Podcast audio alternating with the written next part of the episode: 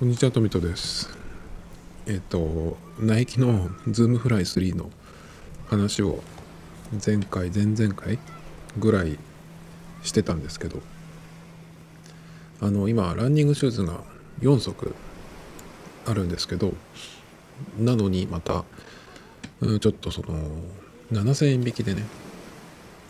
相当安くなってたんで、かなりその、揺れているっていう話をしてまして、7000円引きっていうのは40%オフかな。で、ナイキのアプリの方、その公式の方でセールがもしやるとすると、セールになってからさらに、え会員は20%オフとかね、そういうのが割とその本ちゃんのセールではあるんですけど、その時にまあどのぐらいになるかなっていうのはあるんですけど、実際そのセールになると、もう早い人はバーって買っちゃうんですよね。僕みたいにどうしようかなってやってる人はサイズがなくなっていくっていうかもうサイズセールになった瞬間にもうほぼなくなってしまうみたいなことがあるんでだからその7000円引きの時に買っとけばよかったってなるかもしれないしまあ何よりさっき言って昨日も言ったんですけどまあ4足あるわけですよ。4足のうち1足ははうんとかなり古くていつ買ったんだろうな。2013年4年わかんないけど。そのぐらい前。でどのくらい古いかっていうのが分かる。のがあるんですけどそれはあの靴底にそのナイキのセンサーを入れてえっとどのくらい走ったかっていうそのカウントをするね。当時は iPod に iPod にアプリを入れるんだっけ？ちょっとどういう仕組みだったかもう忘れちゃったんですけど iPhone が出る前の話で。だからもう相当前ですよね。10年以上前ってことですよね。iPhone なかった時代だと思うんですけどそのセンサーをねなんか楕円形のセンサーを入れるんですよ。インソールをペロって剥がすとそのそれが入れられるくぼみがあってでそこに入れるんですね。でえー、っと何ていう名前だっけかな？ちょっと忘れちゃったんですけど。でそれがないシューズの人のためになんかそのサードパーティー製なんですけどいわゆる。ナイキが出してるやつじゃないんですけどその靴ひもねシューレースのところにそのセンサーを入れるものをなんかこうくっつけるようなやつがあって。でそれだとちょっと、うん、正確ではないみたいなね話も出てたんですけど正直今のその iPhone とか Apple Watch があってそこにアプリが入っていてでえっと走った距離だったりとか心拍数それからどこ走ったって GPS で記録そういうのにもうそのと比べると全然ですよね正直ね。よくああいうのでやってたなんてそのアイデアもすごいけど靴底にセンサーを入れてやるっていうね。それが対応の、うん、シューズなんですよ。結構だから前のやつなんですけど。でそれがまだ普通に使えている。で今のそのナイキのランニングシューズに比べるとあのそこが結構薄手なんですよね。で僕のその印象ですけどレースとかにマラソン大会に出るような人でしかもそのフルマラソン走れるぐらいのその力があってで割とペースも割とっていうかもう僕に比べたら倍以上のペースですけど速い人っていうのは結構その厚底よりもそのミズノとかあとアシックスとかのその軽くてとにかく底が薄い系のやつの方を好まれる方が多いんじゃないのかなっていうのがなんとなく僕が見てて思うんですけど。だけどその駅伝とかマラソンのランナーの速い人たちっていうのはもうこの間の箱根駅伝とかもそうだったみたいですけどナイキのね厚底のシューズがやっぱりよく使われてたっていうのが最近出てますけどズームフライ3を初めてこの間試着したんですけどけどその、えー、カーボンプレートが入ってるっていうことで走らなくてもその反発性っていうのは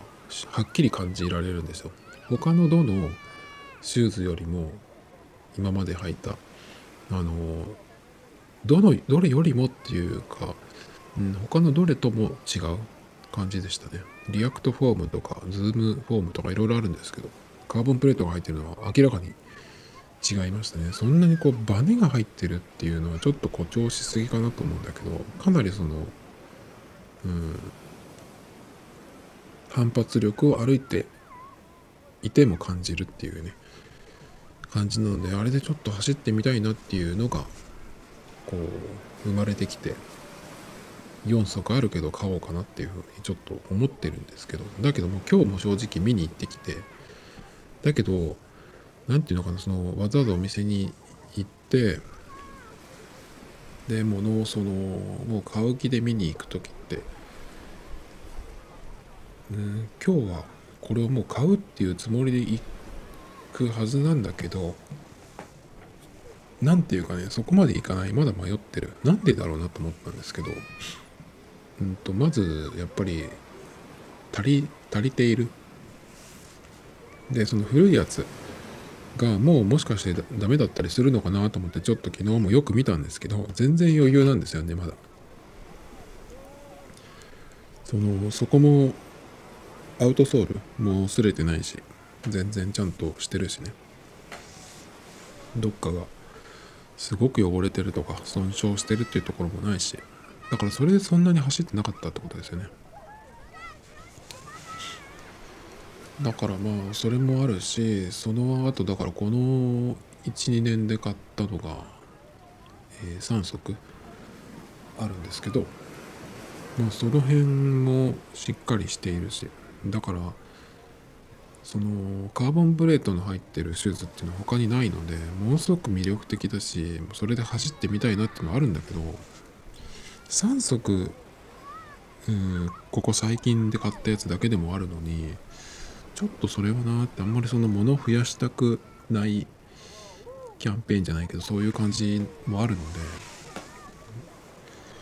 で、えー、カーボンプレートのシューズが今後もどのくらいその続くのかわかんないんですけど今のところ新しく出てるものっていうのは、えー、とまたなんだっけ？なんとかパーセント2っていうのが出てるんですよね。それはあの、プレートが入っているんですけどただそのスニーカーもそうですけどランニングシューズも何て言うのかなそのトレンドみたいなのがあったりしてあれはまあファッション的なトレンドっていうよりかはそのランナーの好みっていうのもあるしそれからまあテクノロジーがどういうふうになっていくかそういうのもあると思うんですけどやっぱりこの薄薄厚底が流行る前っていうのは僕の記憶ではその時はまあ今ほど走ってなかった時期ちょっとかなり何年かサボってた時期だったんですけどその頃うんとそれでも何て言うのかなあの裸足感覚で走れるシューズっていうのが結構人気になっていた時があってナイキでも未だにナイキフリーっていうのがあってそれは特別そこが薄いっていうわけじゃないんだけどその履いて動いた時のそのアウトソールの動き方がすごくこう何て言うのかなぐにゃっとこういろんな方向に動く。だからその裸足の足の裏の感覚動きの感覚がそのまんまダイレクトに、うん、反映されるみたいなね。薄底でその何て言うのかな、うん、地面の路面の感覚をダイレクトに足の裏で感じるっていうような作りのシューズとかもあるんですけどナイキの場合はそうじゃなかったですね。だけど割とその素足感覚っていう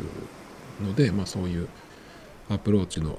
フリーっていうねシリーズがあって、まあ、今でも出てるんですけど何回か改良されてますね。まあそういうのもあったりするので厚底の次はねまあ単純に考えて逆に行く逆方向に行く。ファッションでも大きめが流行ったらそのタイトなものが流行ったりとかね。その逆方向に行くっていうのはよくあることでいきなり逆方向にバーンって行くっていうよりかはどっかを一回違うところに経由してそこに、え、次のトレンドが入っていってそっちにこう行くみたいなね。なんかあると思うんですけど。まあでもランニングシューズスポーツ本当のそういうものの場合っていうのはやっぱりうん記録だったりとかパフォーマンスっていうところが大事なのでファッションだけではなくね。まあだから単純に厚底が流行ったからすぐその薄い方に行くっていうのはなかなか考えられないかなって。僕なんかでもそのいきなり、薄い方に行かれてもさっきそのガチめのランナーの人は薄底の方を好む人もいるのかなっていう僕のその何て言うの、えー、感想？どっかでこう走ってる人を見たやつですけどっていう話をしましたけどまあ好みも好みもありますけどうん。そうだな。僕なんかはやっぱりそのあんまりスピードは出せない。だけどある程度長い距離は走りたいっていう。人の場合はある程度の今ぐらいの厚みのソール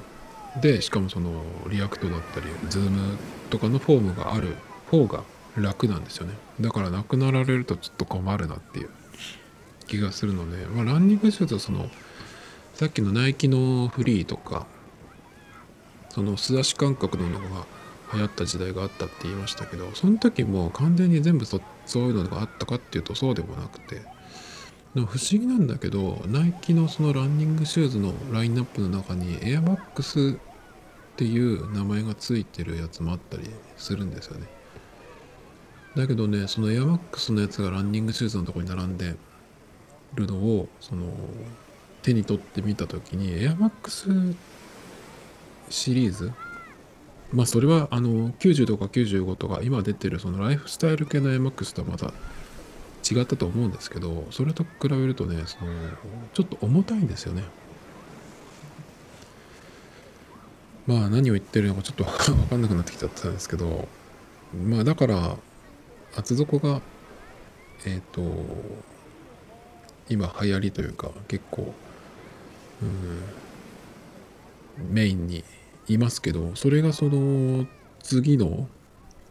ところに行った時に全部その薄底に行くかって言ったらそうではないと思うんですが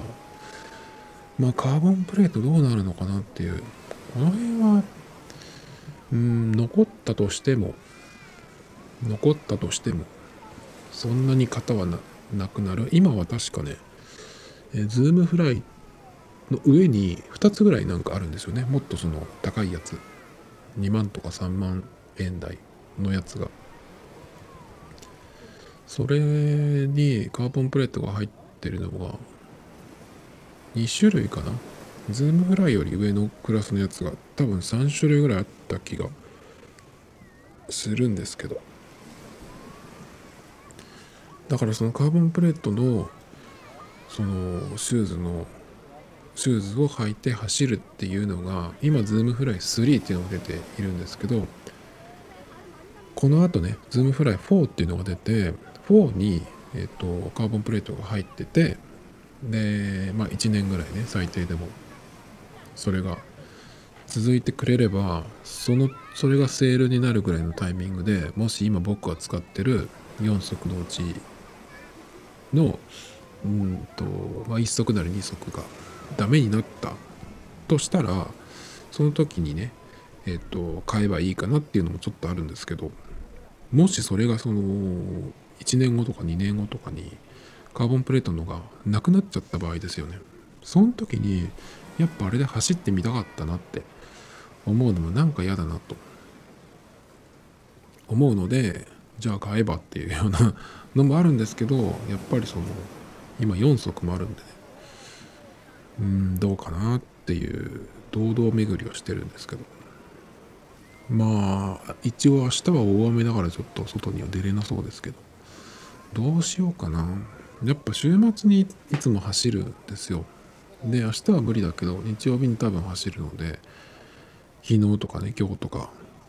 買おうかなと思ってちょっとこうお店に行って行ってきたんですけど。どうなりますかね。まあでも正直今日の段階ではそのやっぱ欲しいっていうふうにそこまでなんなかったんですね。あれで走ってみたいなっていうのはあるけどやっぱりそのもう足りすぎているので無駄な買い物をするのはやめようっていうことでそっちが勝ったんですけど。まあそうは言ってもねその後に薬局によってあのー、もっと買わなくてもいいお菓子とかドリンクとかをね買ってきてしまったっていうね。こういうのが一番ダメな買い物なんですけど。あと今日はえっ、ー、とトレーニング系の話で言うと筋トレの話であのデッドバグっていうのも一昨日やり始めてあのたまたまなんか YouTube に出てて僕 YouTube はあの、えっと、基本設定言語設定を英語にしてて国設定もどこだっけかな？英語圏じゃなくて日本でもなくて全然ででたらめなとこにしてるんですけどなぜかねそのだから日本の YouTuber のやつをそのおすすめに入れてくれるなっていう意味でそういう設定にしてくれしてるんですけど。だけどたまにその入ってきちゃうんですよね。でもその何ていうのいわゆる YouTuber のやつじゃなくて僕のところに来るやつは、うん、英語系のやつ。英語の英会話系のやつとかあとはそれはでも日本語がわかる日本人じゃない人あと日系のアメリカの人かなとかをやってるやつなんで日本人っていうわけじゃないんですけどそれ以外に出てくるのがそのフィットネスとかエクササイズ系のがたまに出てくるんですけどでもそんなに見ないですね。でもちょっと昨日この間は気になって見たんですけどデッドバグっていうそのなんか、えー、トレーニング方法があってそれで腕を振る腕を振るとあの腹筋何回相当になるとかっていうねまあそういう日本人が言うやつっていうのは、うん、釣りタイトルばっかりだからそんなにまともに聞かなくていいかなと思ったんですけどそれちょっとやってみたいなと思ってデッドバグっていうのは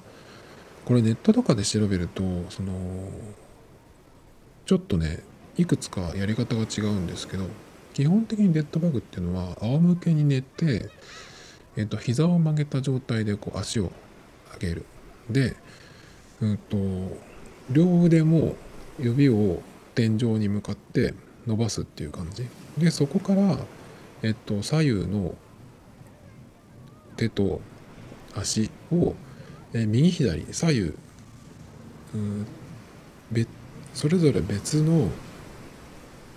手と足を伸ばす。それをこう交互にする。だからまあなんつったらいいのか。歩く時って手と足逆じゃないですか。あの要領でその背中ついて仰向けになった状態でこう何て言うのかな。腕と足をこう伸ばしていくっていうのが多分デッドバグのうん基本的なやり方だと思うんですけど僕が見たやつはそれはちょっと違うみたいで最初そそれだと思ったんですけどそうじゃなくてえっとね仰向けに寝た状態で腕とそれから足をそれぞれこう伸ばします。さっきはその天井に向かってっていういうふうにしたんですけどそうじゃなくて自分の頭の方に手を伸ばして足もそのまっすぐ伸ばしてで床から離すんですね。でそれでキープしつつえっと腕をこうバタバタ振る。で20秒キープする。それを2セットっていうのが僕が見た動画だったんですけどその時腕を振るともっとねあの腹筋に効きますよっていうのだったんで20秒にセットだからすぐできるじゃないですか。で寝る前にやったんですけど一昨日やって昨日の夜もまだなんか腹筋が痛くて筋肉体操とかたまにまあ、週に12回やるんですけどそんなに腹筋が痛くなるってことはないんですよね。だけどそれが結構来たんであこれ結構効くのかなと思ってね。だからえっと普段平日はナイキのトレーニングクラブ NTC っていうアプリから腹筋とかあとはプランク系とかスクワットとか中心にやるんですけど。で週末になるとあの筋肉体操で腕立てとかねサーキットとかちょっときつめのをやるんですけどそこにちょっとこう入れようかなっていうぐらいのいいやつを知りまして。結構ねこのデッドバグっていうのもいいのかな。だから体幹腹筋とかそのコアを鍛えたいっていう人はプランクと一緒にこのデッドバグも入れとくといいのかなっていう気がしましたね。結構あの結構というかかなりかなり効きますね。効くと思います。だからこれはもうちょっと続けてやっていくといいのかなっていう。こっからはちょっと、うん、いつも通りのあのいろんな気になったものを話題をピックアップして喋っていくですがまずこれはずっとタブで開いていてとっとと消化しないとなというやつなんですけど Apple の探すアプリが他社製品からも利用可能にっていうことでえっ、ー、とこれはもうえっ、ー、と今後なりますじゃなくてできできるようになりましたっていうやつですね。Apple がそのサードパーティーに使えるように使えるようにしたっていうことですかね。でこれによって何ができるかっていうとこの探すってアプリでよくずっと言われてるのがその Apple 製のタグですね。鍵につけたりとか財布の中に入れたりとかしてえっ、ー、とまあ自分が iPhone を持っているっていう前提でその iPhone から遠ざかった時ある程度遠ざかった時にあんたこれ忘れてるよっていう風にこう通知してくれるっていうそういう機能そういうタグがあのアップルから出るんじゃないかっていう風にずっと言われてるんですけどそういうのじゃなくて、えっと、サードパーティーがそれをできるようにしたっていうことかな。まあ、それで、え、どういうふうになるかっていうと、自転車ですね。自転車に、えっと、そういうもう機能が入っている。自転車にこう何かをくっつける、タグをくっつけるじゃなくて、自転車にもうそもそもその機能が入っていて、で iPhone でこう分かるってね。これはいいなと思いますね。でもそれをうんそのチャリを買わないといけないっていうのもあるんで自転車の場合その何ていうのかな鍵みたいなのにつけるとうんやっぱ取り外しができると意味がないじゃないですかねだからだと思うんですけど他には何ができるのかな？そうすると。ちょっとねやっぱこれは開発とかしている人そういうの考えてる人だとこうこれができるんだったらそれに入れたいっていうの結構思いついたりするんじゃないかなと思うんですけどどういう風になるのかな？ちょっと僕は全然何か使ってみたいっていうふうに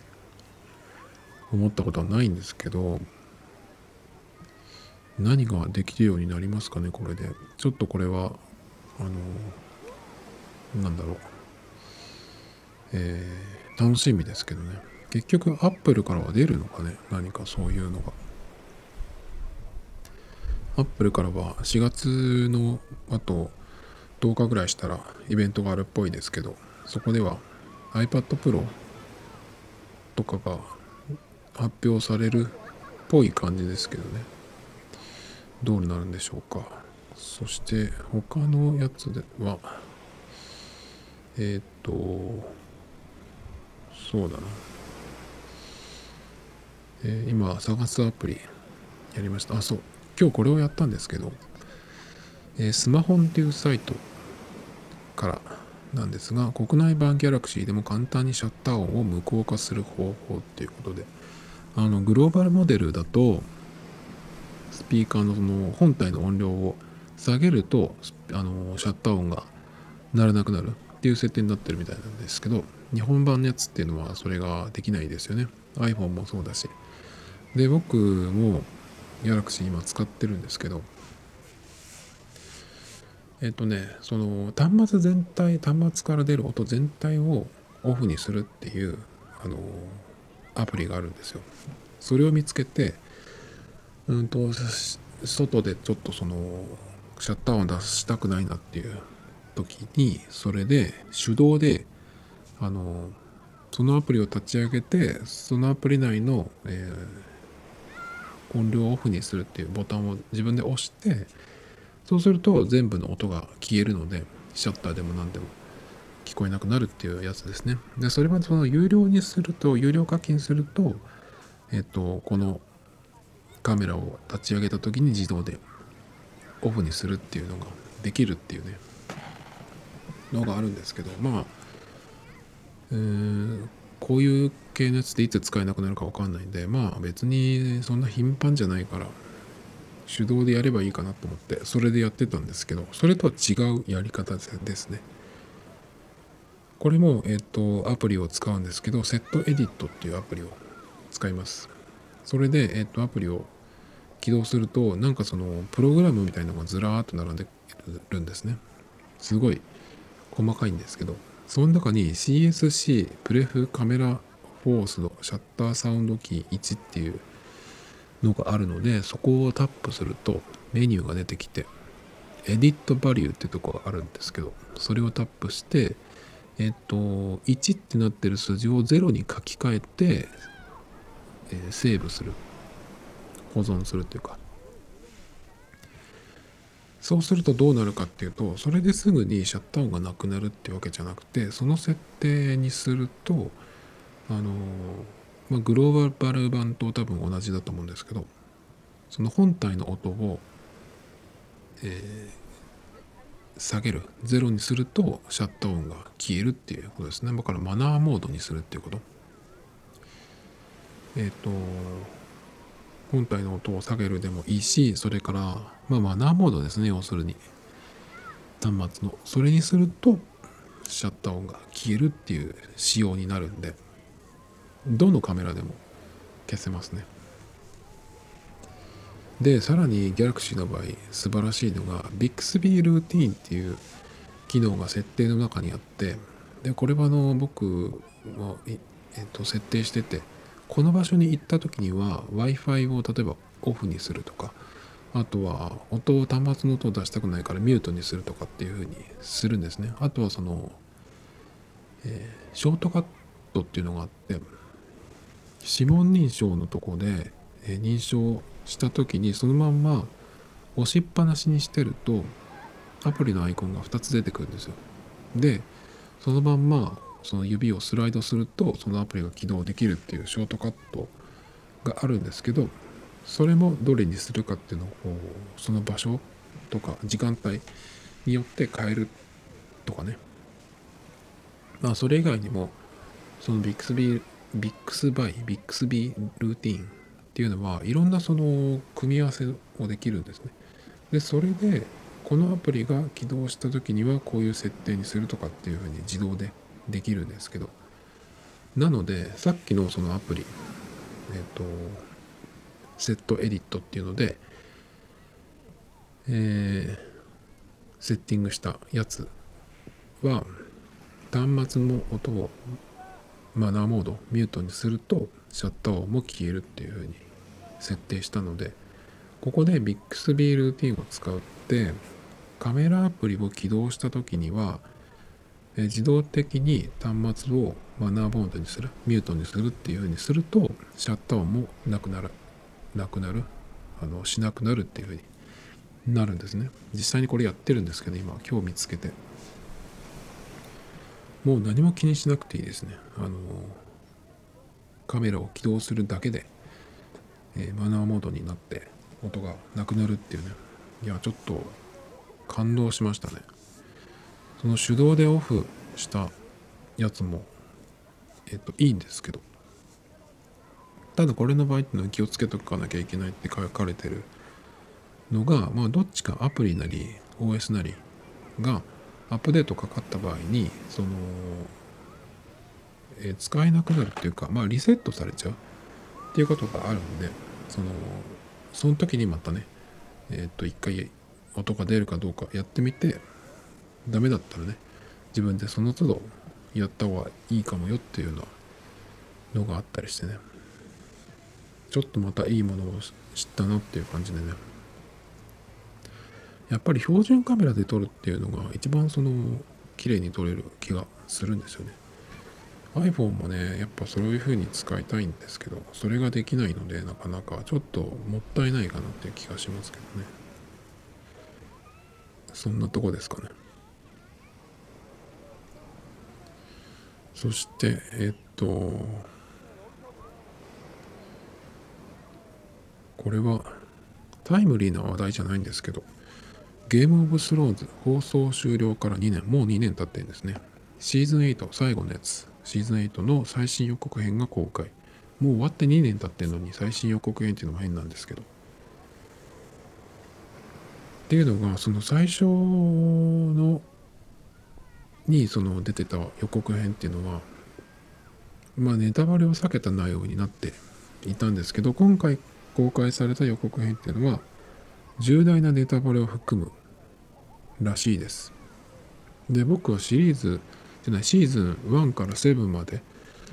去年見たんですけどけど結構飛ばしながらですけどね。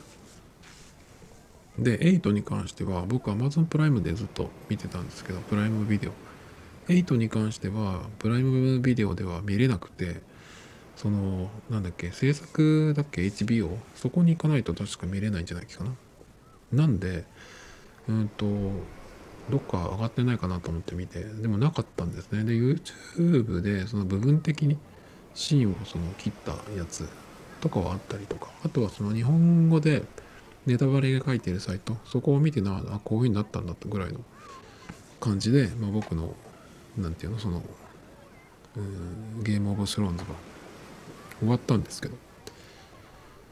なので一応そのざっくりとどういう風になったかっていうのはまあほとんど正直忘れちゃいましたけどえっと分かったはずなんですが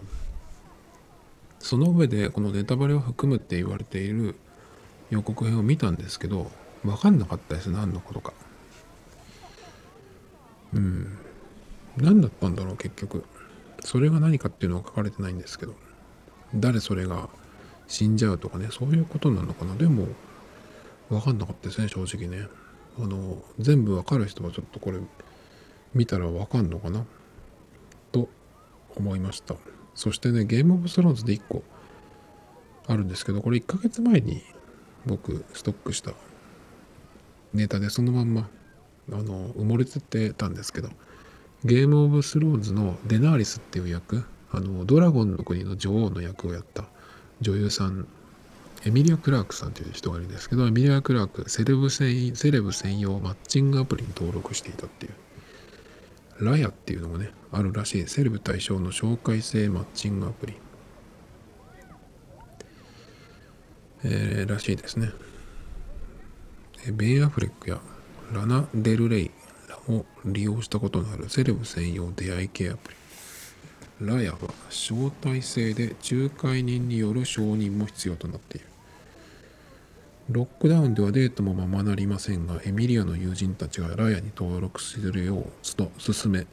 本人もトライしてみようとなりました。しかし別の関係者はエミリアはアプリを試して結果すでにやめてしまったと明かしている。最近プロフィールを削除した。ところ望んでいたものではなかったようです。これはでもエミリア・クラークさんに限らずじゃない？あのなんていうの？そのマッチングアプリ。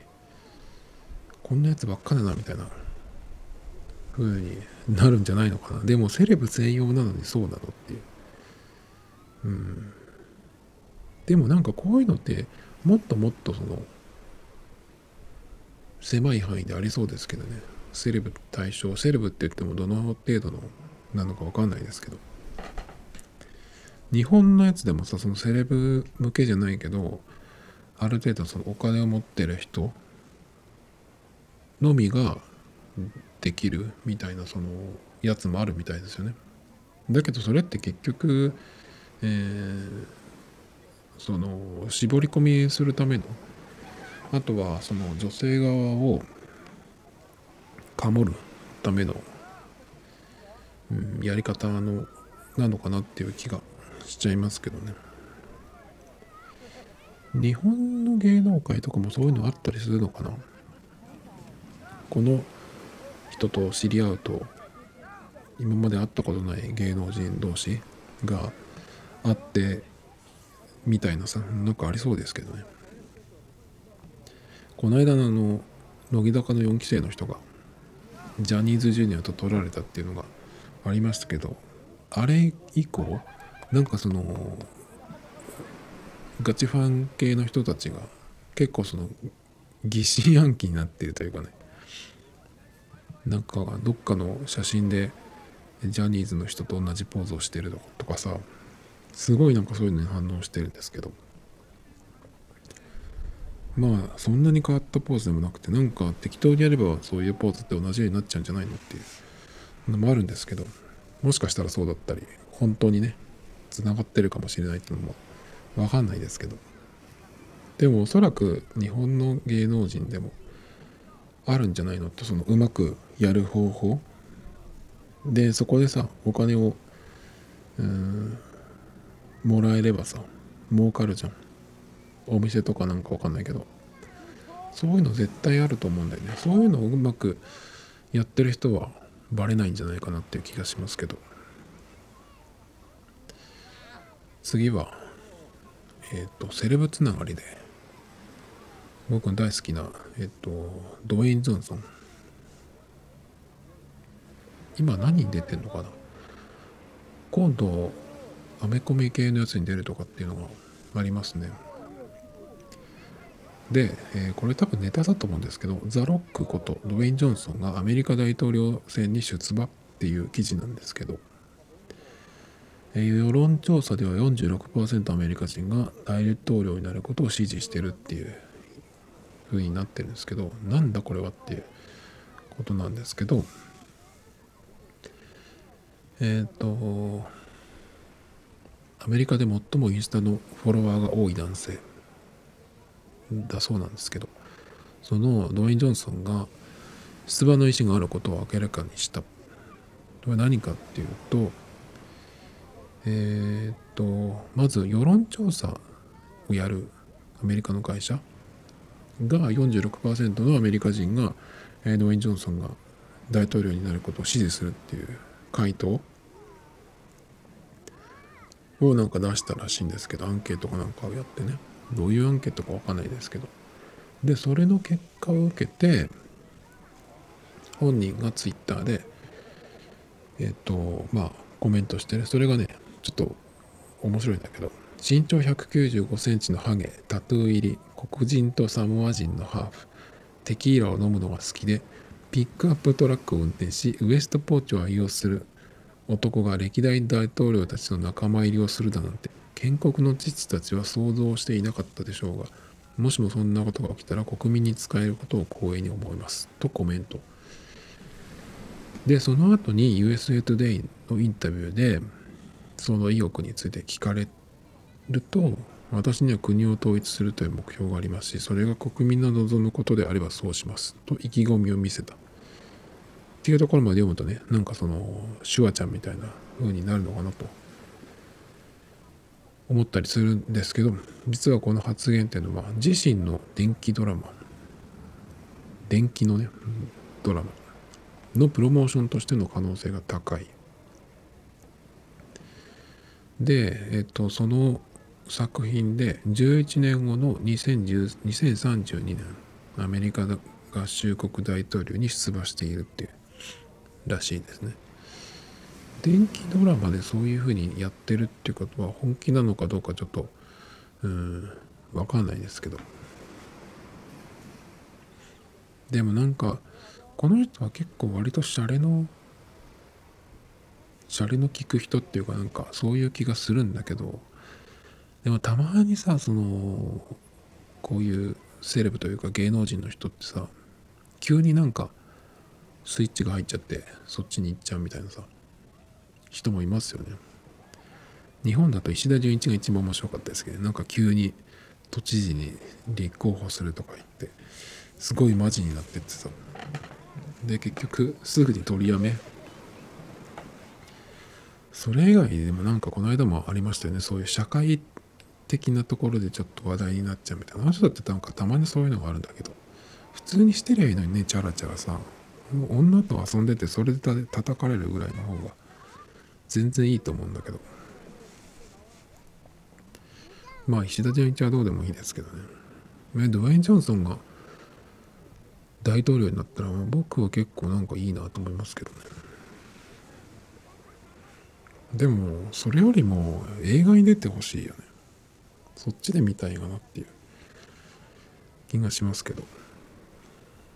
さっきナイキの話の時にこれ入れればよかったんですが、エアフォースワンの話でナイキからゴールドのデュブレが廃止されたオールホワイトのエアフォースワンローが発売っていう。で、デュブレっていうのは何かっていうと、今エアフォースワンの真っ白と真っ黒かな他のモデルでもたまにあるんですけど、その一番そのオーソドックスなやつに、えー、ついてるんですけどデュブレっていうのはあの靴ひもの何ていうの？一番そのつま先に近いところ。一番その最初のところですね。そこに金属のプレートがあるんですけどそれがデュブレっていうんですが普通はエアフォースワン今ローカットのやつ。えっ、ー、とシルバーのデュブレがついてるんですけどこれのゴールドのやつがでついたやつが出るらしいです。ちょっとね僕これだったらいいなと思って。まエアフォースワン何足かあるんですけどこの真っ白真っ黒は持ってなくてまあいつでも買えるから別にそれじゃなくていいかなと思ってちょっと違うやつを買ったりするんですけどこれはもし出るんだったらちょっと欲しいなと思うけどまあでもかぶりアイテムになるでしょうねこれもきっとね。でも日本ではどうなるかっていうのはまだわからないらしいですけど。そんなとこですかね。今日他にはアップルの話はしたでしょそれからえー、まあそうだね。そんなとこですかね。あそうだ。最後にえっ、ー、と英語の話で僕これの意味が分かんなかったんですけどえっ、ー、とまあ今ちょっと英文英文を読むとえー、I hope this radio program last for a long time えっと、どこで切ればいいのかわかんないですね。これ、I hope this radio program last for a long time でいいのかなで、これの last の使い方は意味わかんなかったんですけど、でもこれ、文章を読むと、うんと、この番組、ラジオ番組が長く続いてくれるといいなと思います。みたいな感じの文章だと思うんですけど。ラストっていうとラストなんとかっていうような使い方。だから名詞の前に来るみたいな感じかな。それでまあ最後のなんとかっていうような意味が一番日本人的には一番はその馴染み馴染みやすいとか馴染んでる。ラストの使い方だったと思うんですけど。うーんとちょっとこれがどういうことなんだろう。と思って。辞書も引いたんですけど。やっぱね辞書を引くとラストで引くとねうんとまあ名詞の前にっていうのでさっき言ったラストなんとかラストイブニングラストナイトラスト20 years とかそういう使い方が多いですね。で副詞っていうのもあってこの前とかまあこれもそうですね。ラストなんとか、えー、まあ、最近のっていうようなやつ。でなんか他にもいろいろあるんだけどこの使い方っていうのがなんかうん見当たらなくてちゃんと読めばあるのかな。この場合 I hope this radio program lasts for a long time うん。ちょっと分かんなくてなんでこういうでなんでこのこの文章をどこで見たかっていうとオーディっていうアプリなんですけどあの日向坂の人たちが今東京 FM で番組やってるんですよ。ベルクプレゼンツってベルクってあのえっ、ー、と埼玉とかで展開してるスーパーのチェーン店ですね。そこの番組をやってまして結構面白いんですけどでそのオーディっていうアプリで聞くと本編で流れた内容プラスそれからなんかそのカットされた部分よくニブちゃんがカットされてるんですけどその時カットされた時にえっと喋ってる声がだんだんこうフェードアウトしていってそこにこうかぶってきて私丹生明里は今大変つまらない話をしています。たまらつまらないトークをしています。この模様は AuDeeで聞いてくださいみたいなのが出るんですね。なんで最初から僕 AuDeeで聞くんですよ。でその AuDeeっていうのがまあそんなに使いやすいアプリじゃないんですけど。で開いたら乃木坂の人たちも今やってて乃木坂の4期生のえっ、と清宮さんと松尾さんっていう人がやってて。まあそれはねちょっとスルーしてたんですけどそのタイトルのとこにこの、うん、文が一文が入ってたんですよ。I hope this radio program last for a long time ってね。でなんで急にこれかなと思ったんですけどその清宮さんっていう人が、うんと、帰国帰国子女？帰国子女なのかな？日本で生まれて向こうに行ってなのか分かんないけどサンフランシスコに小学生の時行ったっていうので今のもすごく綺麗な発音で喋れるし英語がわかる人なんですよね。でその、えー、2回目の放送かな？そのタイトルがついてたやつちょっと気になったんで聞いてみて。面白かったんですけどその中でそのセイミヤさんが英語を喋るんでなんかそういうようなえっとコーナーっていうかねなんかたまたま今回そうなったのかわかんないんですけどそういうのがあってその中に出てきた一文なんですけど。このラストの使い方っていうのがねわかんないんですよねでも意味はわかるけどなんだろうな、こういうのがわかんないとすごいね、ここで止まって先に進めなくなるんですね。前に僕、えっと、英語を、なんていうの、分厚い文法書みたいのを読みながらずっとこうやってた時あったんですけど、結局それでも全然わかんなくて。まあ頭が悪いっていうのは本当に不幸ですけど、で、その時もいろいろやっていて、今でもこの僕 iPad の中に当時からずっとこう引き継いで入れてるアプリがあるんですけど、それどこだっけな。英語組み立てっていう、えっと、アプリがあってこれはあの英単語がその文章の、うん、英単語じゃないや、えー、文章がバラバラになって出てて日本語訳があってでそのうん通りにするようにこう並べ替えるっていうようなアプリなんですけど。でまあ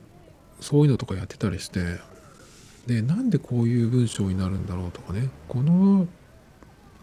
文章で正解なんだけど文法的に分かんないって。文法すらさその理解できないくせにさそれが分かんないとかってよくなっちゃって止まっちゃうんですけどね。これもなんかそういう感じでこのラストっていうのは何なんだろうっていう。ちょっとその文法をさ解説してくれるとこってなんかないのかなってすごいねそういうので止まるんですよねいつも。Tomito Times Podcast. This program was broadcasted you Anchor FM